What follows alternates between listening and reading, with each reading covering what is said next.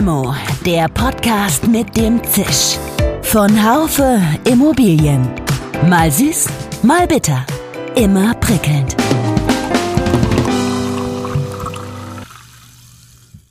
Hallo, liebe Limo-Fans. Seien Sie herzlich willkommen zur neuen Folge von Limo, dem Podcast für die Immobilienwirtschaft. Das Megathema ESG und die sich aus ihm ableitenden Pflichten beschäftigt die Branche derzeit sehr stark. Wenn auch besonders die Bereiche S und G, also Social und Governance, noch nicht ganz klar umrissen sind, gibt es doch sehr viel Konkretes zum Thema E wie Environmental. Das bringt vielfältige neue Notwendigkeiten der Datenerfassung und Auswertung und auch der Datensteuerung für Immobilienunternehmen. Ein gutes Monitoring mit Frühwarn- und Empfehlungssystem enthält aber auch viele Chancen für weiterhin renditestarkes Wirtschaften. Auch in einem schwierigen Marktumfeld wie zurzeit. Das ist ein komplexes Thema und um diesem etwas mehr auf den Grund zu gehen, habe ich mich heute mit Dr. Christian Westphal verabredet. Der promovierte Bauingenieur ist CEO der Crem Solutions Crem Solutions seinerseits ist ein deutscher Anbieter von Softwarelösungen für das kaufmännische und technische Immobilienmanagement.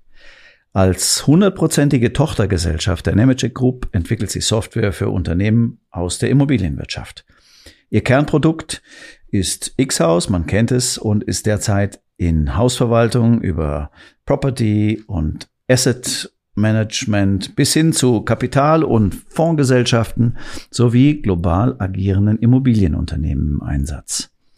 Durch die Zugehörigkeit zum Nemetschek-Konzern gibt's vielfältigste Synergieeffekte, insbesondere in den Bereichen Workplace, Energie, digitaler Zwilling und übergreifendes Dokumentenmanagement. Heutzutage ist es schon möglich, dass Gebäude selbstständig Entscheidungen treffen. Zum Beispiel kann man sich gut vorstellen, mach die Lüftung an, wenn der CO2-Gehalt zu hoch ist oder äh, dreh die Heizung runter und mach das Licht aus, wenn keiner da ist. Und wenn sich dieser Trend fortschreibt und auch andere Bereiche des kaufmännischen technischen Betriebes von Immobilien dort quasi mitmachen oder das einfach rüberschwappt, dann ist es für mich durchaus denkbar, dass man irgendwann mal auch mit Daten der Immobilien Geld verdienen kann. Was wir heute definitiv sagen können, dass man Geld sparen kann mit den Daten. Ähm, das ist aber auch schon nicht schlecht. Mein Name ist Jörg Seifert. Ich bin Managing Editor des Fachmagazins Immobilienwirtschaft. Diese Podcast-Folge wird Ihnen präsentiert von Crem Solutions, dem führenden Anbieter für Immobilienmanagement-Software in Deutschland. Hallo, lieber Christian, nach Ratingen, nehme ich an. Hallo Jörg. Äh, heute tatsächlich nicht. Ich sitze im Homeoffice im schönen Hahn in der Nähe von Ratingen. Ah ja, okay, ja, da habe ich knapp daneben gelegen. Sag mal, hast du heute schon auf einem Dashboard geschaut oder eine Meldung erhalten, was ihr an Energie selber produziert oder eingespart habt, jetzt auch vielleicht auch im Homeoffice? Das hätte ich tatsächlich sehr gerne gemacht, aber genau dieses Dashboard für Energie gibt es in unserem Gebäude leider noch nicht. Und dabei wäre es eigentlich relativ einfach, unser Gebäude in unser System Energy einzubinden und die Energiedaten abzugreifen und auch zu visualisieren. Ich würde dann beispielsweise live verfolgen können, wie sich unser Gebäude gerade in diesem Moment verhält und könnte dies auch vergleichen mit ähnlichen Gebäuden in ähnlicher Umgebung. Aha. Eine zugeschaltete Intelligenz, künstliche Intelligenz sogar ist es in dem Fall, würde auch sofort Anomalien erkennen und ergründen, damit ich sie beheben kann. Aber, ähm, aber ich habe tatsächlich ein Dashboard, ähm, auf das ich heute schon drauf geguckt habe, mit dem äh, ich die Effizienz unserer Bürofläche messen kann. Okay. Und die ist heute die folgende. Also wir haben 59 Arbeitsplätze, von denen sind 15 belegt. Das sind also knapp 25 Prozent. Ja. Und die Komfortparameter, wie beispielsweise die Temperatur oder auch die Luftfeuchtigkeit, die sind alle im grünen Bereich. Also das Arbeiten in unserer Bürofläche in Ratingen ist heute doch sehr angenehm. Also das ist ähm, Bürofläche und, und Energie und irgendwie spielt ja alles äh, in einem Unternehmen äh, natürlich auch zusammen. Sag mal, so ein gut gestalteter Workplace, was spielt der dabei für eine Rolle? Kann der auch mehr als, als Monitoring, jetzt zu sagen, okay, 15 Prozent der Arbeitsplätze oder 25 Prozent der Arbeitsplätze sind belegt? Ja, natürlich. Also Monitoring ist unfassbar wichtig, um die Fläche ganz effizient betreiben zu können. Ne? Mit Sensoren ähm, erkenne ich zusätzlich aber noch die Auslastung einzelner Tische und Räume. So, ich kann Heatmaps mir erstellen lassen, wo ich sehe, wo meine Kolleginnen und Kollegen sich gerne aufhalten. Und daraus kann ich dann wiederum Schlüsse ziehen für Maßnahmen wie eine Umgestaltung der Bürofläche beispielsweise. Und dann kann ich halt mit den, mit den gleichen Sensoren kann ich dann auch den Erfolg dieser Maßnahme dann messen. Und ähm, das Schöne dabei ist, ich tausche die Entscheidungen, die ich bis heute aus dem Bauch heraus getroffen habe, tatsächlich ein gegen Entscheidungen basierend auf echten Daten. Und das meines Erachtens ist doch ein Traum für jeden Entscheider. Was aber viel wichtiger ist, ist äh, tatsächlich, dass die Mitarbeiter und Mitarbeiterinnen auch gerne ins Büro kommen, dass man also einen attraktiven Arbeitsplatz bieten kann. Und äh, ich hatte ja eben schon mal unsere Sensoren angesprochen und die messen nicht nur die Belegung ähm, eines Arbeitsplatzes oder eines Raums, sondern auch darüber hinausgehende Komfortparameter wie beispielsweise CO2, Pollen äh, oder auch der Radongehalt, der in dem Büro gerade vorhanden ist. Alles Dinge, nach denen man sich gerne seinen Arbeitsplatz aussucht. Und ich glaube, wenn man heutzutage attraktiver Arbeitgeber sein möchte, dann gehört neben ganz, ganz vielen anderen Dingen auch ein gut gestalteter Arbeitsplatz auf jeden Fall dazu. Sag, äh, du bist aber im Homeoffice heute. Also du hast auf die äh, Dashboards geguckt und hast gesagt, okay, fahre ich lieber nicht hin heute, oder? Äh, ich fahre heute lieber nicht hin, weil ich heute zu Hause, von zu Hause aus arbeiten konnte und mir die Fahrt tatsächlich dann ersparen wollte.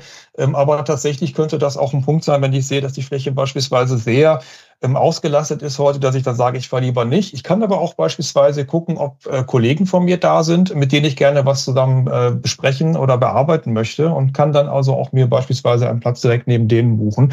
Natürlich muss der Kollege ähm, aktiv sich einbringen und sich freischalten, dass man ihn auch finden kann. Mhm. Aber wenn man zusammenarbeiten möchte, dann macht man das in der Regel. Ja, gut. Wir haben ähnliche Systeme hier bei Haufe und äh, das läuft auch ganz gut und wunderbar. Man kann mal hier und mal dorthin gehen in den Großraumbüro.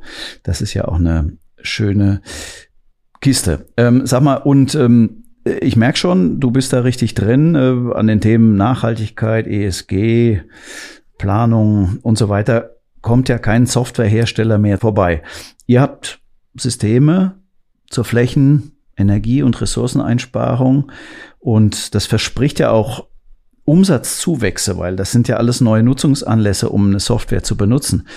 Wie ist denn eure Softwarestrategie diesbezüglich? Macht ihr das alles selber? Baut ihr das alles in X-Haus ein oder habt ihr Partnerunternehmen? Nee, also das, also erstmal ist alles sehr, sehr richtig, was du gesagt hast. Und ähm, alles, was ich jetzt angesprochen habe, das sind tatsächlich keine Zukunftsthemen mehr, sondern das ist heute schon durch moderne Software abbildbar. Und okay. sag mal, ein Teil unserer Softwarestrategie ist natürlich auch, dass wir diese Systeme dann auch äh, im Markt anbieten. Und ich möchte gerne mal dir, aber auch den lieben Zuhörerinnen und Zuhörern mal ein Beispiel geben, wie man äh, mit einem vergleichsweise einfachen äh, Werkzeug, einer einfachen Maßnahme doch einen relativ großen Hebel hat, auch Dinge zu verändern. Und äh, das Beispiel ist tatsächlich von der Merck Group, die man wahrscheinlich kennt. Ähm, die Merck Group bietet ja Leistungen und Produkte Genau, mhm. aus dem äh, Bereich äh, Healthcare, Life Science, Electronics an. Und äh, die Merck Group hat schon von einiger Zeit gesagt, dass man gerne Ressourcen und CO2-Ausstöße drastisch reduzieren möchte, um vor allem im Sinne der Nachhaltigkeit als Vorreiter angesehen zu werden. Und jetzt gab es ja letztes Jahr durchaus eine Situation, dass Energie immer teurer wurde, man aber auch äh, nicht genau wusste, ob genug Energie da ist. Insbesondere das Gas war da ja ein Thema. Und äh, die Merck-Gruppe hatte zu der Zeit tatsächlich schon unser Workplace-System im Einsatz und wusste, dass unterschiedliche Flächen durch die hybriden Arbeitsweisen oder auch Urlaub und Krankheit nur zu etwa 50 bis 70 Prozent ausgelastet waren. Und äh, aus dem Grunde hat man dann entschieden, dass man neun von 15 Unternehmensimmobilien in eine Art Winterschlaf versetzt. Also Winterschlaf bedeutet in dem Moment, dass das Gebäude quasi nur auf einem Mindeststandard betrieben wird, was die Temperaturen angeht beispielsweise oder auch Strom dann abgestellt werden kann so dass das Gebäude, ich sag mal, nicht kaputt geht, mal ganz, ganz flapsig. Und so konnte man dann tatsächlich 50 bis 60 Prozent der Energiekosten einsparen, was aber eigentlich eine viel größere, schönere Zahl noch ist. Das sind die 150.000 Tonnen, die an weniger an, an CO2 ausgestoßen wurden. Und das hatte dann, ich sag mal, für die Mitarbeitenden bei der Merkgruppe folgende Konsequenz. Es gab also 2000 Arbeitsplätze nur noch und die wurden dann von 3300 Mitarbeitern genutzt. Und ähm, ich sag mal, viel besser kann man tatsächlich eine äh, oder viel effizienter kann man eine Fläche nicht ausnutzen. Und ähm, okay. ähm, insofern ist also unsere Strategie natürlich nicht nur die richtige Software, ich sag mal, dem Markt bereitzustellen, sondern auch mit einer entsprechend, äh, entsprechenden Beratung dort zu unterstützen, dies optimal einzusetzen, äh, das auch dann anzuschauen im Nachgang, äh, Rückschlüsse zu ziehen, um dann auch weiter zu optimieren. Wir können nicht anders, wir sind nun mal eben ein echter Lösungsanbieter. Du sagst, das wäre optimal ausgenutzt, 3200 Mitarbeiter und 2000 Plätze. Also ich war mal im, im Lloyds Building in London gewesen bei der Versicherung. Da haben sie zu viert an einem kleinen Schreibtisch gesessen und sagten, oh, es wäre ganz komfortabel. Ja, Also von daher haben wir in Deutschland, glaube ich, noch mehr Luft. Aber egal, ich verstehe schon, äh, dass äh, quasi die äh, Systeme die Sachen abbilden. Ich meine, euer Flaggschiff X-Haus ähm, hat nun eine Schnittstelle Heizkosten Plus wie ich äh, gesehen habe. Sag mal, was, was kann diese, was die alte Heizkostenabrechnung nicht konnte? Du hast es jetzt nicht anders gewollt, jetzt müssen wir etwas tiefer in diesen Bereich ja, komm, nicht, nicht zu Wörter technisch, okay? Eintauchen. Nee, nicht technisch, eher, eher juristisch, würde ich fast sagen, okay. oder fast politisch. Ähm, es gibt nämlich seit kurzem, seit dem 01.01.2023, ein Kohlendioxid-Kostenaufteilungsgesetz.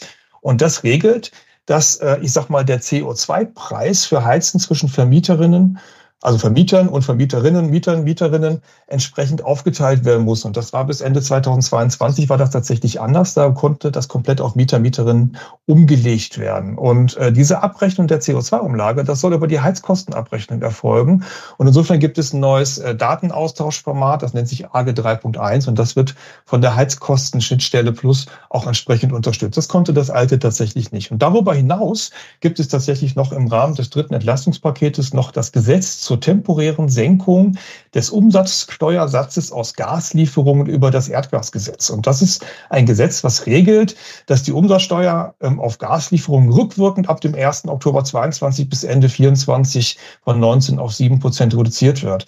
Das kann man sich vorstellen, das ist ein relativ einfaches Gesetz. Da kann man sich gut vorstellen, was das bedeutet. Aber für den Anwender ist das natürlich unfassbar viel Aufwand, das entsprechend so auch äh, einzurichten. Und da haben wir auch über Heizkosten Plus dann entsprechend ähm, Unterstützung. Du hast jetzt gerade von unserem Flaggschiff Xhaus gesprochen und ähm, nochmal für alle, vielleicht kennt es nicht jeder, der heute zuhört. Mhm. Xhaus ist ein ERP-System zur kaufmännischen Verwaltung von äh, Immobilien, alles was so mit Nebenkosten und Miete zu tun hat. Und gerade deine letzte Frage, äh, da haben wir quasi in die aller, aller hinterste Ecke dessen gegriffen, was ein solches ERP-System mhm. leisten können muss. Wenn die Software das nicht kann, dann bildet es in Konsequenz natürlich die aktuelle Gesetzeslage nicht ab und stellt die Anwender vor riesengroßen Herausforderungen, Klammer auf, man muss alles manuell machen, Komma, da hat man keine Zeit für, Klammer zu. Mhm. Ähm, und da trennt sich natürlich im Markt sehr schnell die Spreu vom Weizen. Und Mieten soll stellen, sage ich immer, können alle.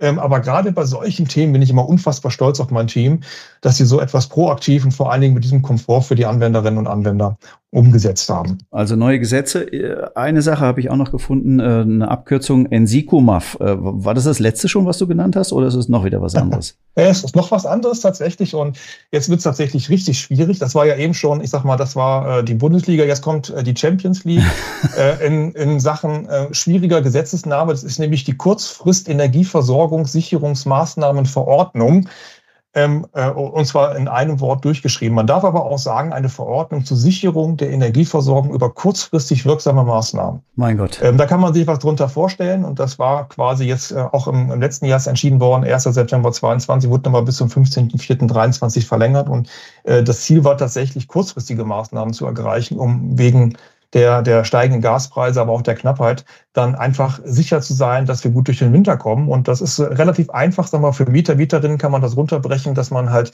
nicht mehr die Wohnung auf die Mindesttemperatur heizen muss. Sowas, dass man private Pools nicht mehr über Gas und Strom aus dem Stromnetz äh, beheizen darf. Das kann man sich noch relativ vor, einfach vorstellen. Es war aber auch ein Punkt dabei, der hieß, dass Vermieter und Vermieterinnen verpflichtet werden, ihre Mieter, Mieterinnen über Energieverbräuche, Kosten und Einsparpotenziale zu informieren.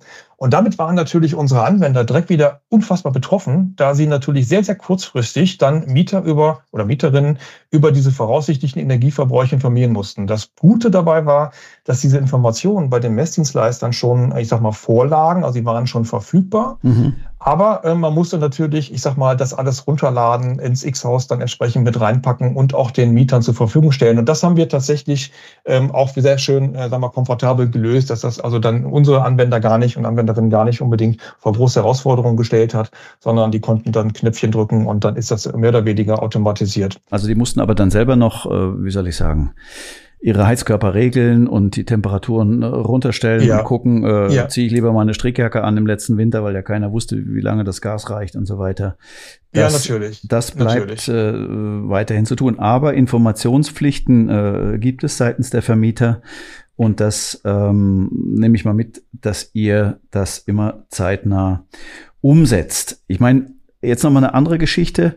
Überhaupt, ihr arbeitet sehr viel mit Daten. Ja, ich habe mal die Ansicht gehört, dass in Zukunft mehr Geld mit den Daten einer Immobilie verdient werden wird, als entweder mit ihrer Entwicklung, ihrem Verkauf oder ihrer Bewirtschaftung.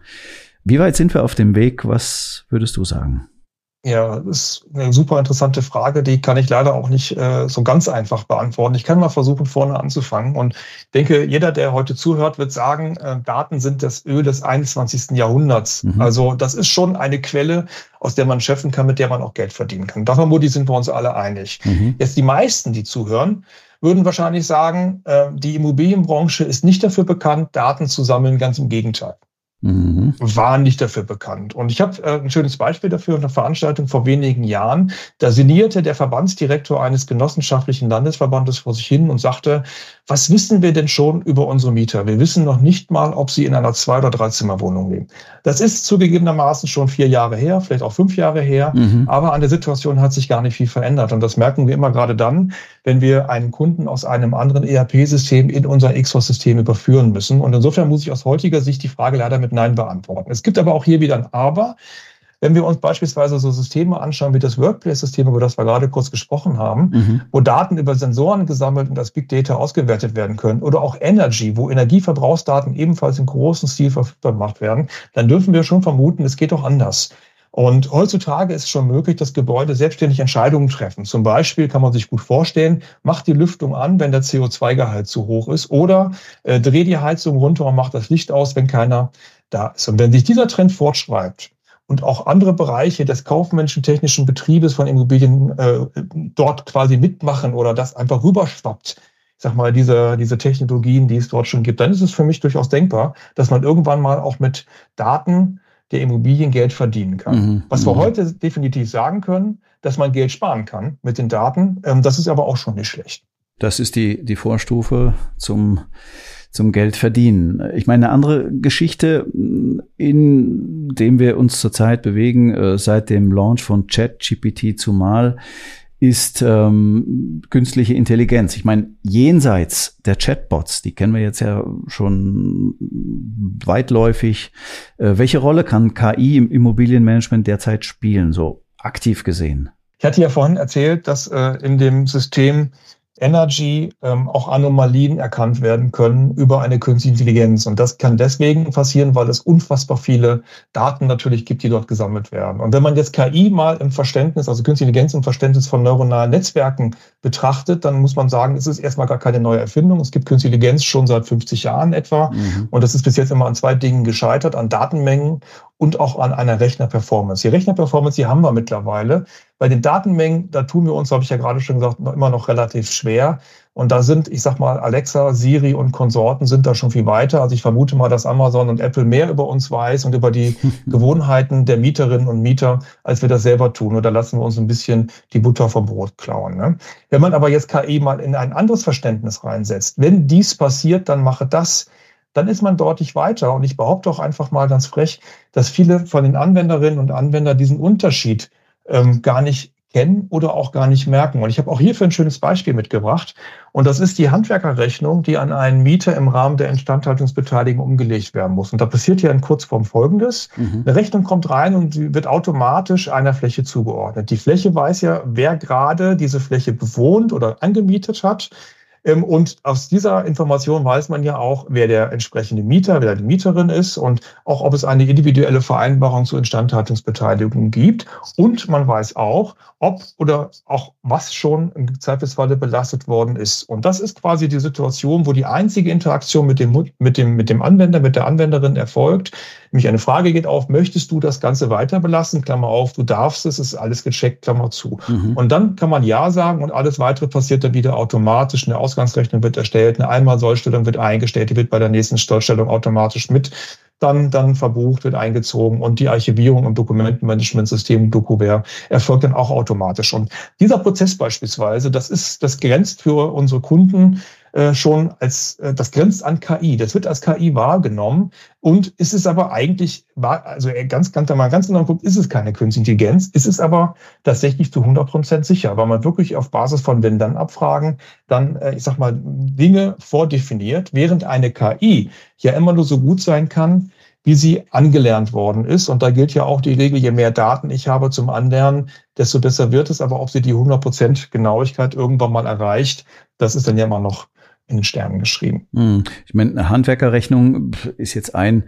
spezieller äh, Teil, vielleicht ein kleiner Teil, aber kommt natürlich häufig vor. Ist gut, wenn es dann äh, Regeln gibt, nach denen eine Software damit umgeht und das richtig aufteilt und so weiter. Eine größere Baustelle ist äh, der digitale Zwilling.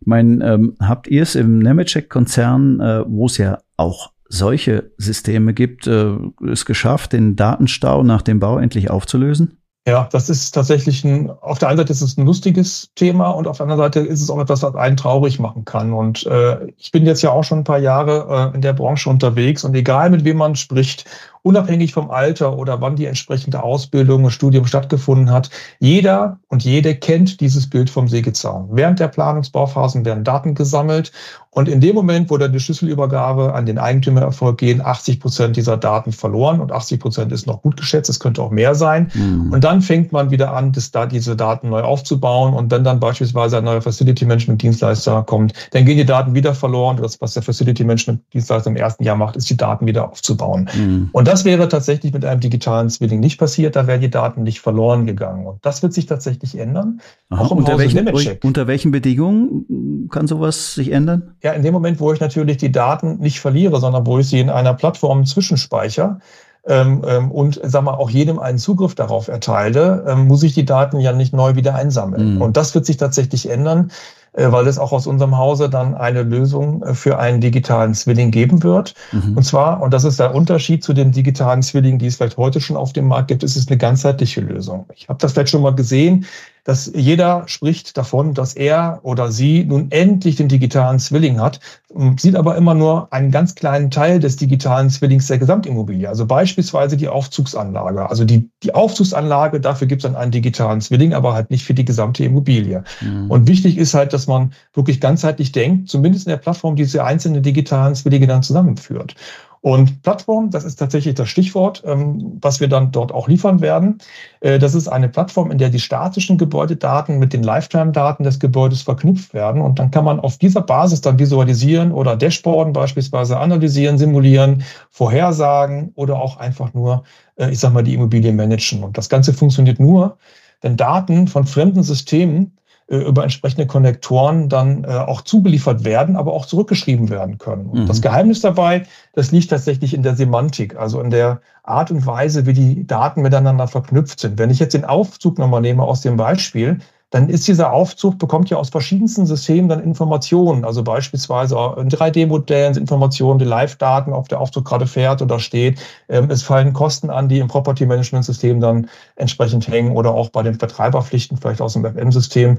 Und wichtig ist ja, dass man immer von demselben Aufzug dann spricht und nicht von dem gleichen. Also es muss schon ein eindeutig geklärt sein, dass diese Informationen auch dann zu demselben technischen Objekt dann tatsächlich zugehören. Ne? Und Insofern kann ich dann nur sagen, stay tuned, bleibt auf Empfang und seid gespannt, was wir dort in Kürze launchen werden. Ja gut, das, ganze Plattformthema und, und Datensammelthema ist ja immer auch ein Schnittstellenthema, was du gesagt hast, was mit dann mit Konnektoren und mit Semantiken und so weiter gelöst wird. Ähm, da tut man sich ja weiterhin noch schwer. Von daher bin ich sehr gespannt, was äh, ihr da äh, bieten werdet. Hilf uns aber nochmal auf die Sprünge. Also digitaler Zwilling ist ja eine Sache und man denkt immer aus Building Information Modeling, aus dem BIM, kann man ganz einfach einen digitalen Zwilling machen oder das ist gar der digitale Zwilling. Äh, meines Erachtens sind das zwei Paar Schuhe. Äh, kannst du uns nochmal den Unterschied erklären?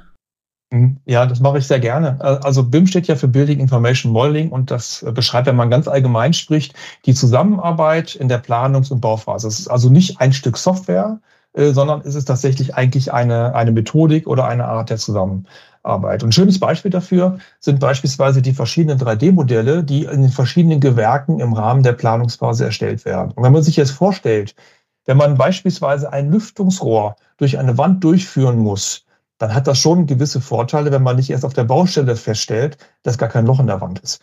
Und das ist halt etwas, das kann man im Vorfeld schon äh, per Clash Detection, so nennt man das, äh, in der Planungsphase feststellen und das Loch dann noch nachträglich in diese Wand hineinplanen, um äh, ich sag mal, das auf der Baustelle nicht zu erleben, was ich gerade skizziert habe. Und das reduziert natürlich unfassbar Zeit und Kosten. Und ich glaube, das ist sehr, sehr einleuchtend. Das setzt natürlich voraus, dass viele, wenn nicht sogar alle Daten in der Planungs- und Bauphase digital vorliegen und auch übereinander gelegt werden können, wie in diesem Fall die 3D-Modelle. Okay. Und wenn man dann dieses, was man dort, ich sag mal, generiert hat, also diese digitalen Informationen, die Dokumente, die dazugehören, wenn man das dann bei der Schlüsselübergabe an den Eigentümer direkt in einen digitalen Zwilling hineinschubsen würde mhm. oder sogar viel besser mit dem digitalen Zwilling schon in der Planungs- und Bauphase beginnt und den digitalen Zwilling quasi als den Ort sieht, wo diese Informationen dann zusammengeführt werden, dann haben wir gewonnen.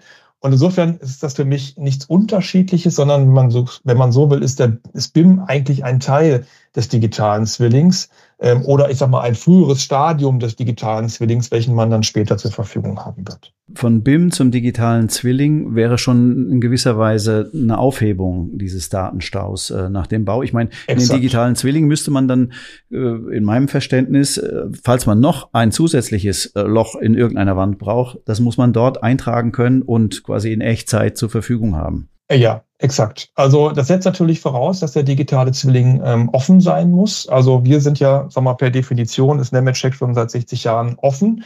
Ähm, es gibt aber auch Unternehmen oder, oder ich sag mal Softwarehäuser, die nicht so offen sind, die eher eine Closed-Shop-Strategie verfahren. Und man muss natürlich sicherstellen, dass die Systeme auch untereinander sprechen können. Mhm. Äh, wenn das gegeben ist, also wenn die entsprechenden Schnittstellen, äh, ich sag mal, auch bedient werden können, rein und raus, ähm, dann funktioniert das Ganze und ist natürlich dann äh, eine viel bessere Qualität und viel weniger Kosten in einer kürzeren Zeit.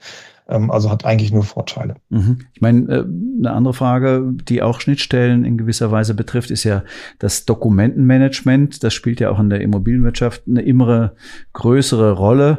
Zum Beispiel Mietvertragsmanagement, da kann man schon viel machen, kann es aufsetzen, man kann es auslesen, man kann hinterher äh, finden und suchen. Wie weit seid ihr äh, dabei mit diesen ähm, damit verbundenen Automatismen? Ja, also wenn, man muss sich die Situation in der Branche vielleicht mal anschauen. Ne? Also die Immobilienbranche ist tatsächlich eine der papierlastigsten Branchen überhaupt und äh, ist dabei auch vergleichsweise wenig digitalisiert und da sind andere Branchen schon viel, viel weiter. Es gibt natürlich auch Einflüsse, äh, die man dann einhalten muss, wie DSGVO, GOBD. Aber wenn man das alles mal, mal in einen großen Topf reinschmeißt äh, und dann feststellt, äh, dann bietet das Dokumentenmanagementsystem schon ein unfassbares Potenzial für Automatisierung und das nicht nur Mietvertragsmanagement. Wenn man sich jetzt mal so einen Standard-Mietvertrag anschaut, die man den in der Asset-Klasse Wohnen gerne hat, dann ist der normalerweise immer sehr, sehr ähnlich. Und da kann man sich schon vorstellen, dass man, äh, ich sag mal, die, die Daten, wie groß ist die Fläche beispielsweise, die Daten des Interessenten, die habe ich ja in der Regel schon im ERP-System drin. Dann kann man per Knopfdruck kann man dann, äh, ich sag mal, das zusammenführen mit dem Word-Dokument und kann das auch vom Prinzip her direkt in das Dokumentenmanagementsystem dann, dann einfügen. Da muss der Anwender gar nicht mehr viel interagieren. Mhm. Das ist aber ehrlich gesagt gar keine äh, Kernfunktionalität von einem Dokumentenmanagementsystem, sondern eher eine Kernfunktionalität von dem ERP-System und das Dokumentenmanagementsystem nimmt dann hinterher nur das fertige Dokument auf. Mhm. Der Prozess wird also vom ERP-System geführt und ich sag mal, mit einem perfekten Zusammenspiel zwischen den beiden Systemen hat dann der Anwender tatsächlich den großen Mehrwert. Ein Beispiel, was man sich auch sehr schön vorstellen kann, auch wenn nicht jeder, ich sag mal, WEGs verwaltet, beispielsweise, da gibt es in so einer WEG gibt es immer Rechnungsprüfer und die müssen immer die Rechnungen einer, einer Jahresabrechnung prüfen und die Rechnungen, die dazugehören, die kommen aber aus dem Vorjahr, aber auch aus dem Folgejahr schon mal. Ähm, und äh, in der Vergangenheit war es so, dass dann immer ein äh, Mitarbeiter, eine Mitarbeiterin aus der Verwaltung losrennen musste, muss diese ganzen Rechnungen zusammensuchen. Und das geht auch per Knopfdruck, indem man einfach sagt, nehme doch bitte die ganzen Buchungsdatensätze aus dem ERP-System suche mir die dazu verknüpften Dokumente als PDF aus dem Dokumentenmanagementsystem automatisch raus und drucke das alles in ein PDF hinein. Mhm. Und dann hat man wirklich per Knopfdruck diese doch sehr manuelle Arbeit dann im Zusammenspiel dieser beiden Systeme sehr, sehr schön gelöst. Und äh, wir arbeiten an der Stelle, als letztes vielleicht noch gesagt, äh, mit Dokubert äh, zusammen. Dokubert ist unseres Erachtens nach Marktführer, nicht nur in der Immobilienbranche, sondern auch in, in anderen Branchen, ähm, aus vielerlei Gründen. Eine davon ist sicherlich die Technologie, die man dort gewechselt hat, sagen wir vor zehn Jahren ungefähr. Und man ist also dort wirklich ganz vorne mit dabei. Cutting Edge könnte man es nennen. Mhm. Ähm, und wir wollen ähm, unseren Kunden dann natürlich eine begeisterte Integration von X-Haus und DokuWare bieten. Und äh, in dem Zusammenhang haben wir mittlerweile 150 Projekte ungefähr gemacht ähm, und haben also einen großen Know-how-Schatz aufgebaut äh, über immobilienwirtschaftliche Prozesse in Verbindung mit Dokumentsysteme und wollen äh, das jetzt auch äh, dann äh, in den Rest der Branche ausrollen, also auch dort, wo äh, kein X-Haus im Einsatz ist, dann Kunden glücklich machen mit einer tollen Integration ins DokuWare. Mhm. Na, na, da gucken wir mal, wo uns das noch äh, begegnet im Markt. Christian, wir kommen jetzt schon zum Ende unserer Limo. Wenn wir dir eine Limo ausgeben würden und du dürftest dir wünschen, mit wem du diese gerne trinken möchtest. Kann eine lebende Person sein, es kann eine gestorbene Person sein, es kann eine Fantasy-Gestalt sein. Mit wem würdest du sie trinken und warum? Ja, ich habe ich hab tatsächlich ein, ein gewisses Vertriebsgehen, das sagt man zumindest. Und als Geschäftsführer eines Unternehmens bin ich natürlich auch ein bisschen kostensensitiv. Und mhm. insofern würde ich mich sehr freuen, mit dem ersten Hörer oder der ersten Hörerin, die sich für unsere Lösung interessiert, einen Termin auf der Expo Real an eurem Stand, lieber Jörg, zu vereinbaren okay. und von dir dort eine Limo gebracht zu bekommen. Alles klar, das, äh, das kriegen wir hin. Wir kennen unsere Telefonnummern. Wir sind wieder am BID-Stand äh, mit der Haufe Group und äh, da ja, sind wir, glaube ich, um die Ecke von euch. Also das machen wir auf jeden Fall. Und äh, du teilst uns äh, den Interessenten oder die Interessentin mit. Wenn die sich an uns wendet, dann ähm, machen wir das machen ebenso. Hervorragend, großartig. Ja, wenn du das nicht gelten, wenn du das nicht gelten lassen würdest, dann würde ich natürlich sagen, also es gibt einen Mr. One More Thing, äh, Steve Jobs, leider, leider verstorben vor über zehn Jahren. Und ich denke, es gab und gibt so wenig Menschen, die so innovativ waren und, und mutig gewesen sind wie er. Und mit dem hätte ich tatsächlich gerne Demo getrunken, aber das habe ich leider verpasst. Alles klar. Steve Jobs haben wir verpasst, äh, die Expo Real vor der Brust. Und vielleicht treffen wir uns auf eine Limo. Das wäre natürlich ganz klasse. Danke, äh, lieber Christian, äh, vielmals für deine geteilten Einsichten. Und mach's gut. Auf Wiederhören. Bis bald. Tschüss. Das war Limo der Podcast für die Immobilienwirtschaft. Heute mit Dr. Christian Westphal. Als langjähriger Player im Markt für Unternehmenssteuerungssoftware kennt er sich mit diesem Herzstück eines Immobiliens und äh, Unternehmens ja bestens aus. Also ich fand heute einige Sachen spannend. Äh, insbesondere wurde mir nochmal klar, wie dicht Softwarehersteller immer an der Gesetzeslage entlang segeln müssen. Ich sage nur Kohlendioxidkostenaufteilungsgesetz, das konnte ich mir noch merken. Das andere müsste ich nochmal nachlesen und ähm, oder nachhören. Aber das fand ich schon eine spannende Geschichte, ähm, auch was möglich ist mit den bestehenden Daten schon an Anomalien zu erkennen. Sehr gefreut hat mich auch, dass äh, irgendwie der Datenstau nach dem Bau sich dann doch vielleicht langsam aufzulösen scheint. Und natürlich finde ich nochmal den Unterschied zwischen BIM und digitalem Zwilling äh, so prominent aus erster Hand erklärt und wie das ineinander übergeht. Auch eine sehr spannende Geschichte heute. Ja, Limo gibt's auf allen gängigen Podcast-Kanälen. Wir hören uns wieder am nächsten Montag oder, das ist ja das Gute am Podcast, wann immer Sie wollen. Mit großem Dank auch an das gesamte Team vom Marketing bis zur Regie und Technik entlasse ich Sie, liebe Zuhörerinnen und Zuhörer, wieder in Ihre nächsten beruflichen Aufgaben.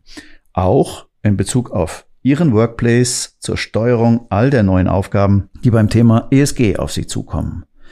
Machen Sie es gut und bis zum nächsten Mal. Ihr Jörg Seifert.